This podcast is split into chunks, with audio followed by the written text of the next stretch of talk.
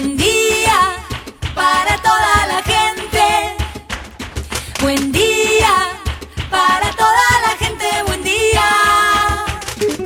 Buen día Soldati, edición Quédate en casa. Son días que necesitan de nuestro compromiso de quedarnos en casa. En FM Soldati, no por eso vamos a dejar de ser comunicadores y comunicar. Aprovechamos los límites que se presentan para llevarte por WhatsApp las noticias y la información que necesitas. Vos quédate en casa. Va a ser un buen día Soldati, pero vos nos vas a escuchar cuando quieras. Mañana, tarde o noche. El sur está bien despierto. Participa enviándonos las ideas y contenidos al 11 36 88 8791. Estamos a la distancia, pero juntes. Buen día, soldati. Hoy quédate en casa. La muerte de Ramona Medina y Víctor Giracoy, referentes sociales del barrio 31, lleva más preocupación sobre el coronavirus a los vecinos del barrio Padre Mujica. Hablaremos con Eduardo, vecino y militante del barrio, para entender qué opinión tienen desde adentro. También nos comunicamos con Mini Pérez, integrante de Radio Asamblea, para conocer el negociado inmobiliario impulsado por la RETA en la Comuna 15, que implica el cierre de una radio comunitaria. Y por último, Rafael Andaur, corresponsal de FM Soldati en Chile, nos acerca cómo transita un reendurecimiento de la cuarentena desde Santiago de Chile. Así arrancamos. Estas son las noticias en Buen Día Soldati. Hoy comienza el operativo Detectar en la Villa 2124. El barrio vulnerable de Barracas cuenta con 32 casos positivos y 40.000 habitantes. La metodología de testeo activo de sospechosos puerta a puerta para contener los contagios ya se viene implementando en la Villa 31 y la 1114, en un operativo conjunto entre el gobierno nacional y el de la ciudad de Buenos Aires. Entre 15 y 20 millones de personas perdieron su empleo en los países miembros de la Unión Europea debido a la crisis económica provocada por la pandemia de coronavirus, según las estimaciones de la Confederación Europea de Sindicatos. Comité de Crisis del barrio Padre Mujica, ex Villa 31, convoca una conferencia de prensa en la parroquia Cristo Obrero. Ante el abandono del gobierno de la ciudad, piden la intervención del Estado Nacional para frenar la curva exponencial que se está produciendo en el barrio Padre Mujica desde hace 26 días. Reclaman que se declare de inmediato la emergencia sanitaria, habitacional y alimenticia en el barrio Padre Mujica. Convocan solamente la presencia de los medios de comunicación y le piden a los vecinos que se queden en casa. Basta de muertes en los barrios populares, es la consigna. El ministro de Economía, Martín Guzmán, dijo que en la renegociación de la deuda el éxito no es un acuerdo que hipoteque el futuro del país y deje rehenes de un problema a los argentinos. Guzmán señaló que el gobierno le tocó enfrentar el coronavirus con restricciones mucho más fuertes desde lo que son las capacidades del Estado para reaccionar a lo que se presenta. Pero así todo, hemos dado todos los pasos para afrontar este fenómeno. El gobierno de Horacio Rodríguez Larreta quedó envuelto en un segundo escándalo por la compra de barbijos en medio de la pandemia. La empresa E-SAI, dedicada al rubro informático, le vendió 5 millones de máscaras y cobró el 50% de esa operación por adelantado por el valor de 170 millones de pesos al gobierno de la ciudad de Buenos Aires, pero hasta el día de hoy apenas entregó 150 mil barbijos. La estafa puso al descubierto una empresa intermediaria que no fabrica los barbijos y ni siquiera tiene página web. El ministro de Obras Públicas de la Nación, Gabriel Catopodis, aseguró que la obra pública es un motor de la economía y que el gobierno tiene la decisión de ponerla en marcha, con un plan que incluye más de 270 emprendimientos que generarán 45.000 puestos de trabajo directo en todo el país en los próximos 45 días. Varios niños salieron a la calle tras casi dos meses de aislamiento, con tapabocas, caminando de la mano de alguno de sus padres, corriendo o a bordo de monopatines, se vieron por decenas en cuadras y parques abiertos en el primer fin de semana de las salidas recreativas autorizadas en grandes ciudades del país. Centro Cultural Kirchner pone a disposición una serie de cortometrajes y conciertos con contenidos originales realizados por artistas visuales, dramaturgos, músicos, cineastas y escritores, novedades en artes visuales y escénicas, con acceso libre y gratuito para ver a través de su página web oficial y su canal de YouTube. Entre las novedades, el centro habilitó la presentación Huella Argentina, presente de nuestra música popular, que Pedro Aznar ofreció en febrero de 2017 y en el que repasó composiciones propias y versiones de artistas como Lito Nevia, Atahualpa Yupanqui, la dupla Lennon-McCartney, Cuchi Leguizamón y Violeta Parra. El presidente Alberto Fernández se sumó este domingo al Día Internacional contra la Homofobia, Transfobia y Bifobia con un mensaje en el que convocó a celebrar el amor en libertad y sin miedo. Hace 30 años, un 17 de mayo, la OMS eliminaba la homosexualidad de su lista de enfermedades mentales. Por eso, hoy es el Día Internacional contra la Homofobia, Transfobia y Bifobia, recordó el jefe de Estado en su cuenta de Twitter. En ese marco, el mandatario convocó Celebremos el amor en libertad y sin miedo.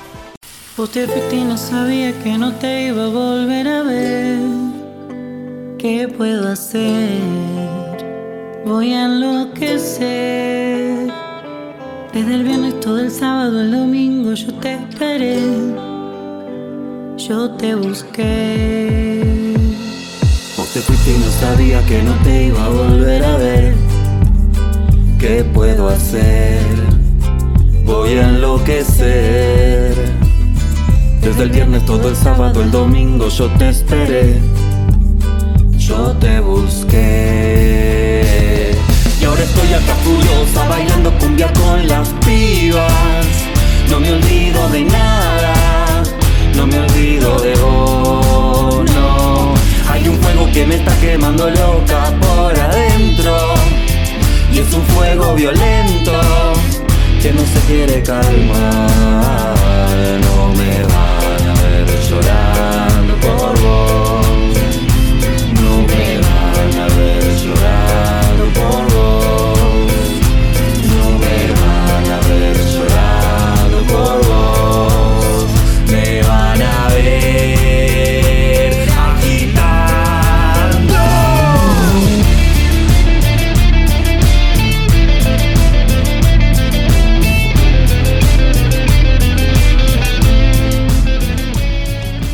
La muerte de la vocera de la Garganta Poderosa, Ramona Medina, y del coordinador del comedor Estrella de Belén, Víctor Giracoy, referentes sociales del barrio 21, llevó más preocupación sobre el coronavirus a los vecinos del barrio Padre Mujica, que pedirán que se declare la emergencia sanitaria en el lugar, que ya contabiliza 851 casos de coronavirus. Estamos en comunicación con Eduardo, vecino del barrio, para entender de primera mano qué está ocurriendo, cómo está la situación de agua en el barrio hoy. Hola, soy Eduardo, soy vecino del barrio Carlos Padre Mujica, la 31. ¿Y cómo está la situación de agua? Bueno, la situación de agua, gracias a los reclamos y a la lucha de muchas organizaciones, muchos vecinos y vecinas, legisladores, legisladoras, también de, la comuna, se pudo lograr que se empiece a accionar el tema eh, del agua, que se porque solamente tenían que empalmar eh, las obras del acueducto, que era responsabilidad de AISA, que ya la ta- eh, hasta el perímetro del barrio estaban hechas, pero tenían que empalmarla y unirlas con las obras internas que están a cargo del gobierno de la ciudad. Y el gobierno de la ciudad no quería hacerlos. ¿Hasta qué? Hasta que no te eh, hecho las escrituras, o sea, no iban a dejar sin garantizar un servicio público como el agua eh, hasta que no se termine todo el proceso de urbanización. Mientras tanto, vino el dengue, mientras tanto tenemos eh, vino el coronavirus, muchos vecinos y vecinas ya no están y no es casual que haya una curva exponencial en un proceso donde muchos vecinos hasta el día de hoy no tienen agua. Está la ineficacia del gobierno de la ciudad, que hasta para difundir un flyer para eh, los vecinos puedan pedir el agua, ponen mal el número. Entonces se maneja con la inoperancia, de, la inoperancia del gobierno de la ciudad y también la insensibilidad ante este contexto que muchos vecinos y vecinas no tienen agua, no pueden garantizar, no hacen un relevamiento, no mejoran las personas que no pueden cargar agua en un balde porque no, no lo pueden dejar por el tema del dengue, que muchos vecinos y vecinas también se contagiaron de dengue. O sea, nosotros vivimos en un contexto eh, insalubre gracias al gobierno de la ciudad y gracias a Rodríguez Larreta y a Diego Fernández. Son los dos grandes responsables, de, como tantos otros, de lo que está pasando el barrio. ¿Cómo cambió la vida del día a día el aumento exponencial de los casos positivos?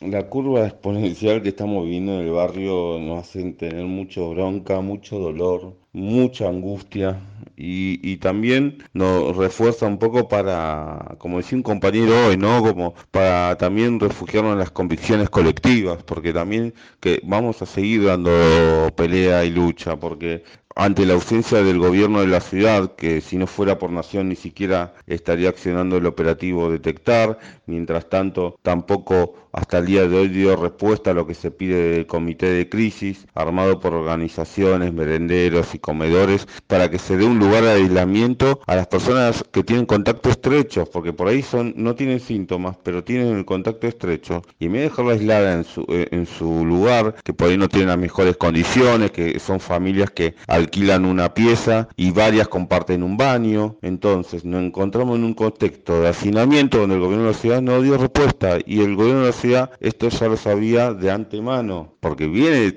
supuestamente dice que viene trabajando un proceso de Bueno, sabía que hay hacinamiento en el barrio y no dio respuesta a eso, como tampoco dio respuesta a, la parte alimenticia. Muchos vecinos y vecinas tienen que estar aislados, pero no les llevan los alimentos y peor aún, a nadie se le entregó una canasta de higiene y de elementos de bioseguridad. Entonces los vecinos y vecinas tienen que estar encerrados en su casa, pero no tienen jabón para lavarse, no tienen lavandina, no garantizan, eh, no garantizan que podamos estar tranquilos en nuestras casas, tampoco garantiza que tengamos una garrafa. Entonces, ante esto, es imposible estar aislado. Vos no podés estar aislado si no tenés alimento, vos no podés estar aislado si no tenés agua, y no podés estar aislado si vivís en hacinamiento. el gobierno de la ciudad esto lo sabía y hasta el día de hoy no quiere trabajarlo junto con el comité de crisis.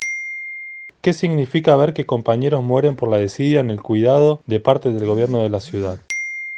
Por eso el, también eh, ver que la curva se hace exponencial eh, es algo que nos da mucha, mucha bronca, mucha, mucho dolor, porque esto se podía haber manejado de otra forma pero es cuando un cuando el Estado está presente y, te, y como nos dijo Alberto, vamos a empezar por los últimos, vamos a invertir y vamos a empezar por los últimos, a garantizar la vida. Yo elijo la vida ante que el mercado. Hasta ahora Rodríguez Larreta no sé si elige el mercado, pero la vida seguramente que no, y menos de los barrios populares, porque no garantiza que tengamos las condiciones necesarias como para poder defender nuestra vida y para poder cuidarnos entre todos y todas. Bueno, la verdad que ver con compañeros y compañeras que se estén muriendo por la decida del gobierno de la ciudad, vecinos y vecinas, la verdad que nos genera mucho dolor, mucha impotencia y principalmente también porque tanto como el oso Giracoy como Ramona que están presentes hoy y siempre van a estarlos, igual que Toribia, también eh, podemos decir que tenemos compañeros y compañeras que están poniendo el cuerpo y arriesgan su vida ante la desidia del gobierno de la ciudad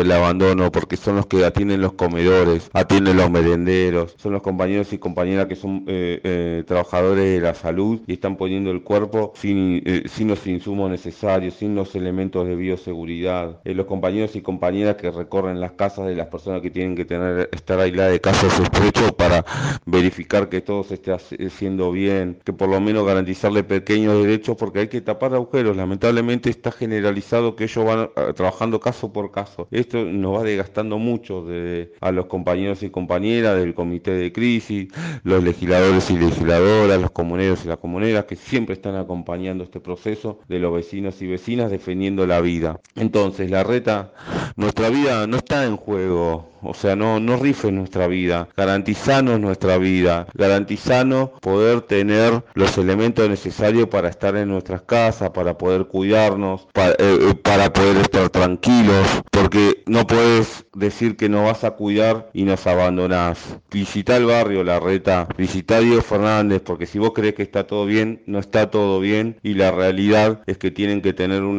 territorial pisándolo y ver las necesidades y las falencias y el hacinamiento que vive nuestro barrio. Porque hoy en día, y tenemos un gobierno nacional que nos respalda y que esperemos que también los presione a ustedes, hoy en día la vida no está en juego, la reta. Así que paren la mano y por favor inviertan donde tienen que invertir. Si tienen un presupuesto con superpoderes, empiecen por lo último, empiecen por nosotros. Garanticen la salud, el alimento y garanticen nuestro techo. Por eso pedimos una emergencia alimenticia, una emergencia habitacional y una emergencia sanitaria. Bueno, muchas gracias. Estén bien.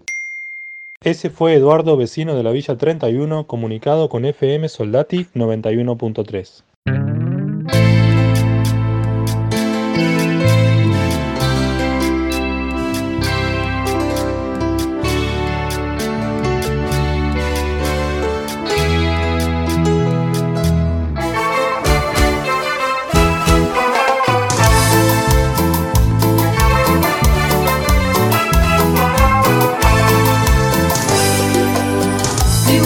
novela telescandalosa y atrevida de renglones de un manual de psicopatología. Andan la mala vida, vergüenza de la familia, ya no nos fumamos tu violencia interpretativa. Despertame cuando muera toda forma de opresión, cuando el macho patriarcal quiera clavarse unas plumas. El estruendo siempre es fuerte cuando cae la moral, sin patrón, sin propiedad, mil abrazos y esta luna. Déjame sentir que siento, déjame y hace silencio, déjame vivir sin nombre, ya no lo quiero. Déjame sentir que siento, déjame y hace silencio, déjame vivir sin nombre, ya no lo quiero. Venía la fiesta, proba de esta tonta que pasa, no es una secta, bailamos cumbia al lado del río, venía a sudar. El próximo jueves 21 de mayo, la legislatura porteña se dispone a aprobar la rezonificación y venta de dos espacios públicos de 4.000 metros cuadrados lindantes en la estación de tren de Villa Crespo, para la construcción de dos torres de 45 metros de altura. Los terrenos pertenecían al Estado Nacional hasta noviembre de 2019 y fueron cedidos por Macri a la ciudad en sus últimos días de gobierno. En parte de ese predio funciona Radio Asamblea FM 94.1, una radio comunitaria como la nuestra. Para saber más de esto, estamos comunicados con Mini Pérez, integrante de Radio Asamblea.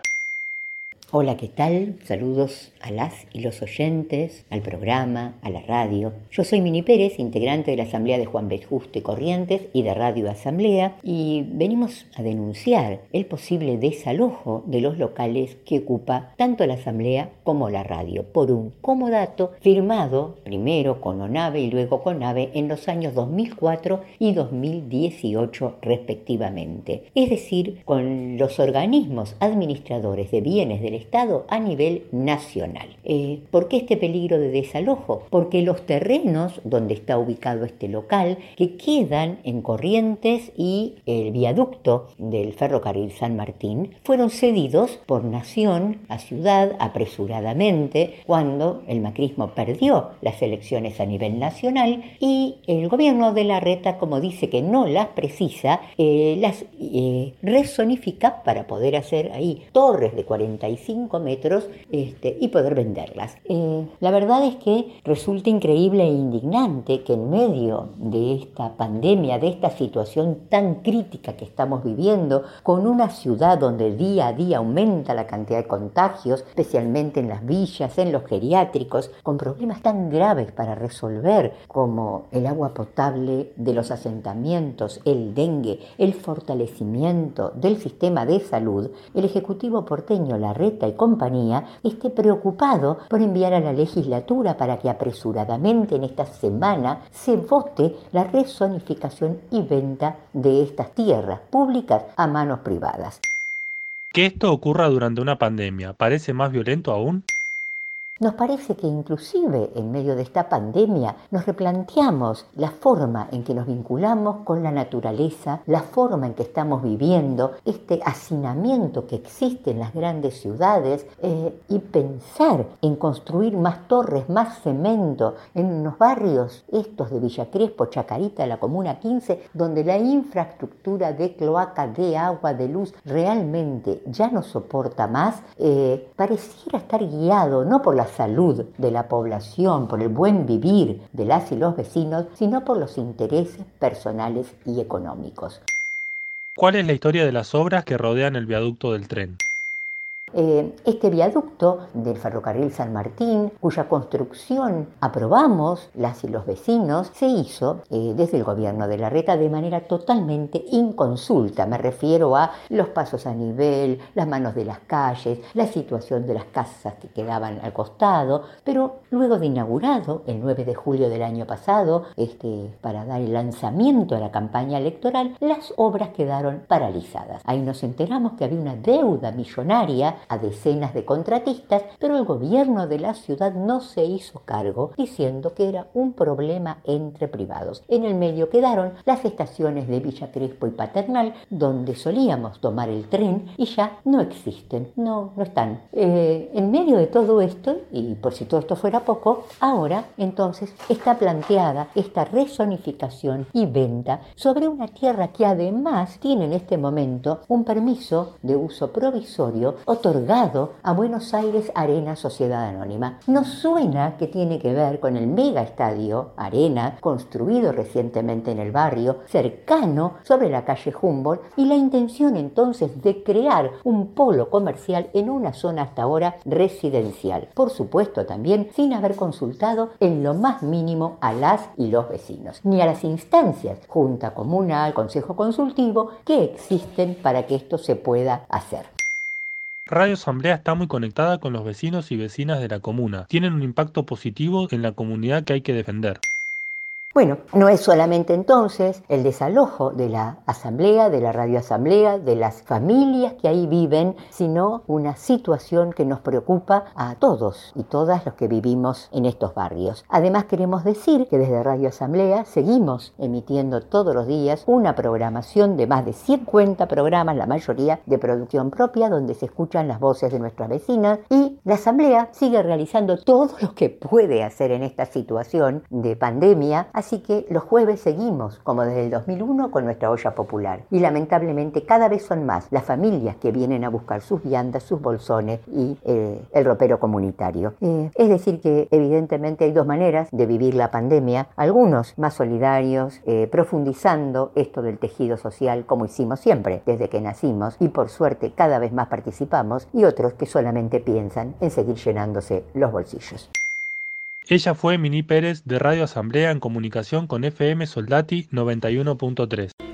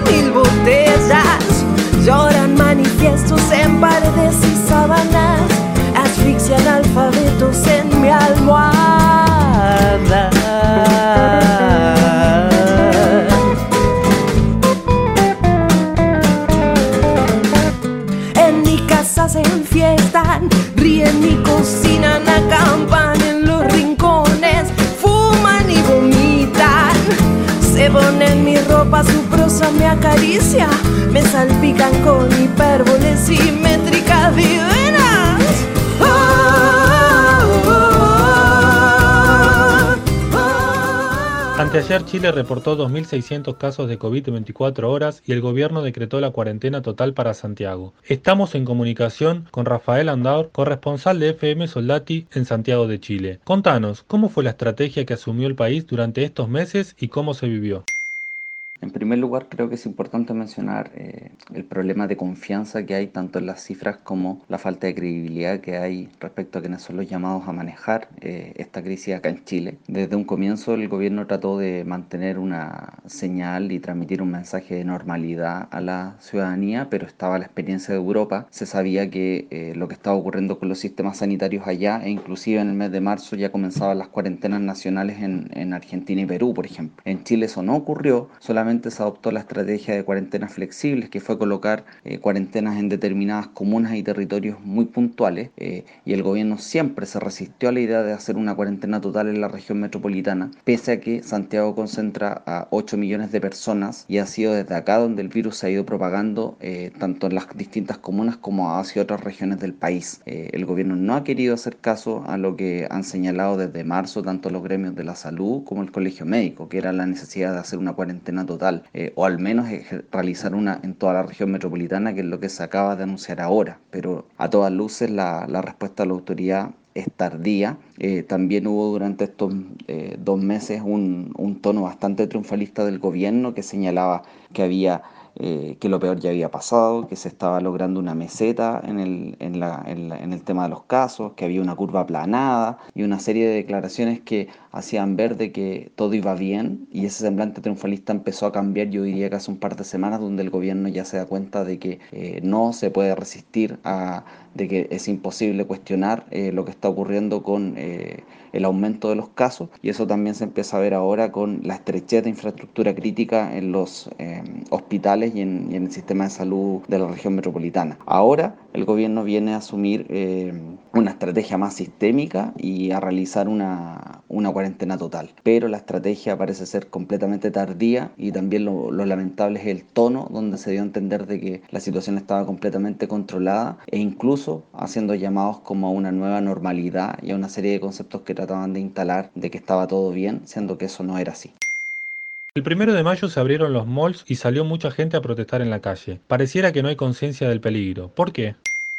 El 1 de mayo se produce una imagen que es muy ilustrativa de lo que es el neoliberalismo en Chile, que es la Sebastián Piñera en el día de la conmemoración del Día Internacional del Trabajo, eligiendo precisamente este día para hacer un punto de prensa en el aeropuerto de Santiago, donde se recibió la primera, la primera comillas, donación de ventiladores mecánicos de la Confederación de la Producción y el Comercio, CPC, que es el gremio que reúne a los grandes empresarios de, Chile. La imagen muy ilustrativa son empresarios, presidentes de fondos militares, una bandera y un avión de la Fuerza Aérea. Es decir, mejor representación de los poderes fácticos y de quienes realmente hoy están decidiendo el futuro de los chilenos, que son un gobierno de gerentes y también los grandes empresarios. Eso ilustra un poco eh, cómo eh, los empresarios hacen esta donación después de haber sido beneficiados con una ley de protección al empleo, mal llamada, porque en el fondo es una ley que suspende la relación laboral y le permite a las empresas suspender el vínculo con sus trabajadores y no pagarles remuneraciones por tres meses, tiempo durante el cual los trabajadores deben recurrir a sus propios ahorros del seguro de cesantía. Esto ilustra un poco la sensación de descontento de rabia que tiene la ciudadanía eh, con lo que ha sido el, el, manejo de esta crisis, una, una desconfianza absoluta también con las autoridades y cómo ellos manejan esta crisis. Yo diría que gran parte de, esta conciencia del peligro que, tú mencionas tiene que ver con eso. Un gobierno que ha entregado señales equivocadas, erróneas, haciendo ver desde un comienzo que esta situación, eh, que había normalidad, estaba todo tranquilo, haciendo incluso llamados de autoridades públicas a que la gente podía salir a tomarse un cafecito con los amigos, manteniendo distanciamiento social, eh, haciendo declaraciones de que pronto ya se podía volver a los colegios, que lo estaban evaluando porque la situación había mejorado. Es decir, un tono de triunfalismo que hacía ver que la situación no era grave, cuando precisamente lo que las autoridades tenían que hacer era traspasar la señal de autocuidado y traspasar también la tranquilidad de que el Estado se iba a encargar de realizar y generar medidas sociales para abordar la crisis social que viene ahora con el desempleo y con la falta de recursos y dinero y dinero en las familias y especialmente en los grupos más vulnerables.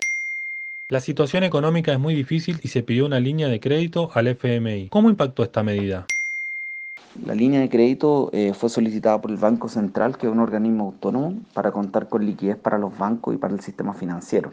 Ese es un poco el, foco de eso. Eh, es decir, eh, este no es dinero que haya solicitado el Ministerio de Hacienda y que esté siendo pensado para dirigirse a las necesidades sociales de la población, que son los que sufren con los efectos de esta crisis que recién está comenzando. Eso te da un poco cuenta de que la regla de oro del sistema neoliberal y de este capitalismo a la chilena no se toca. Acá es privatizar las ganancias y socializar las pérdidas de las deudas. Entonces las medidas que ha tenido el Estado han sido básicamente de cuidar al gran empresariado y a los grandes grupos económicos, blindarlos absolutamente, eh, y también eh, eso no, no tiene un correlato con lo que es eh, las medidas que anuncia para las personas los montos que ha anunciado el, de ayuda social el gobierno son completamente insuficientes, son básicamente vía bono, eh, son por periodos muy, la entrega de un bono por única vez, ahora un bono que se está, eh, eh, que está en el Parlamento y que va a ser entregado a las familias por tres meses, pero tampoco hay una proyección sobre lo que va a ser en el tiempo. Acá no son tres meses, acá es una crisis que necesita de la inyección de recursos. Chile tiene ahorros y tiene recursos en el,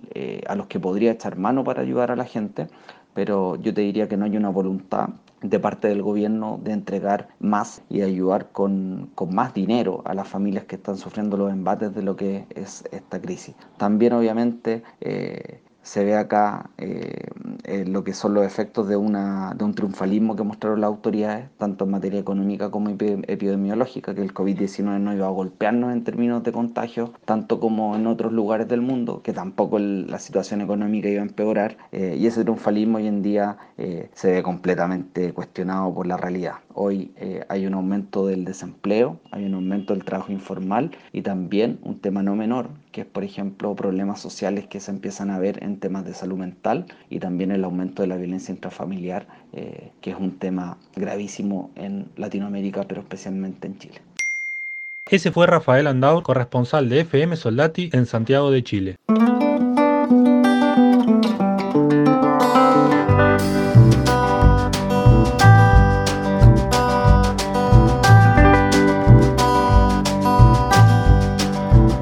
Eso fue Buen Día Soldati, edición Quédate en casa en FM Soldati. Participa enviándonos las ideas y contenidos al 11 36 88 8791. Estamos a la distancia, pero juntes. Rebrotando después de la llamarada. Me gustan las hierbas que hay en la orilla. Me gustan los cactus y la manzanilla.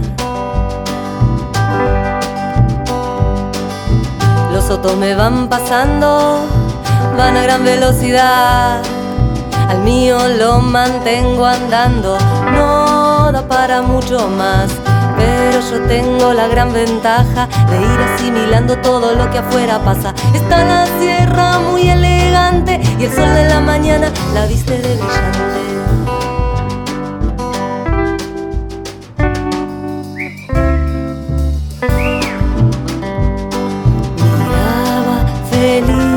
Andaba fascinada la vida, no para. La sierra se recupera con certeza y con tesón. Después del humo y del gran misterio permanece el ardor. Los girasoles no parecen.